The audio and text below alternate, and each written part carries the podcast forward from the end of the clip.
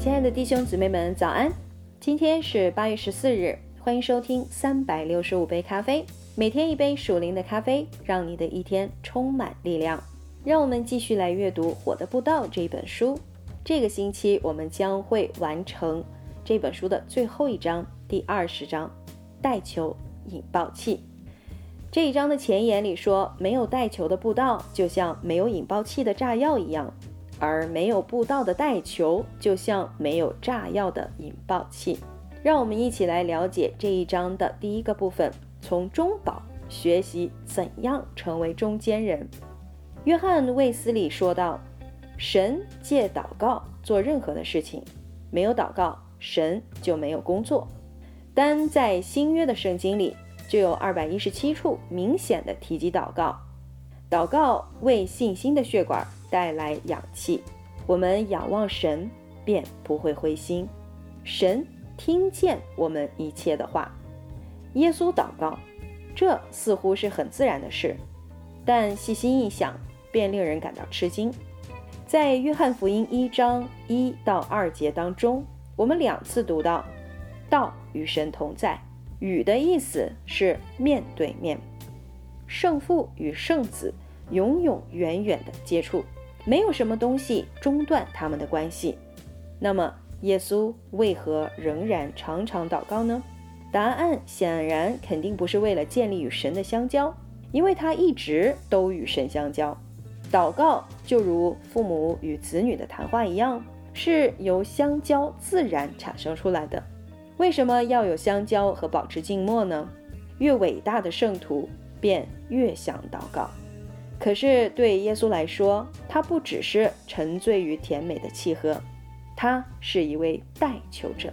我们可以从约翰福音第十七章查考基督的代求，并从他这位中保学习怎样做中间人。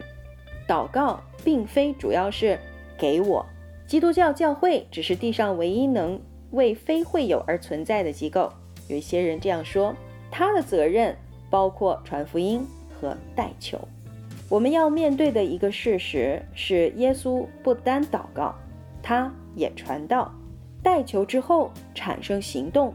对他来说，属灵的征战就在圣灵降临在他身上就开始了。他被带到了旷野，在那里与撒旦面对面的对抗和斗争。之后，他没有回到家里。他宣告说：“主的灵在我身上，因为他用高高我，叫我传福音。”在神伟大的策略里，祷告只是其中的一个计划。传福音是属灵征战所必须的，除非有福音的突袭接踵而来，否则不能把撒旦赶出去而获胜。若非那样，撒旦便会重获他的地位。信心为工人而工作，耶稣说：“祷告，前进，为工人祷告，做工人去工作。”福音是一股爆炸性的力量，但需要祈祷来作为它的引爆器。可是若没有传福音，祷告便没有什么可以引爆。福音若没有被宣布出来，便不能够成为好消息。那是神的策略的大纲。首先，祷告能击破敌人的防御，然后步兵便进来。福音见证的大本营有着神的话语在手里，便可俘虏和占据敌人。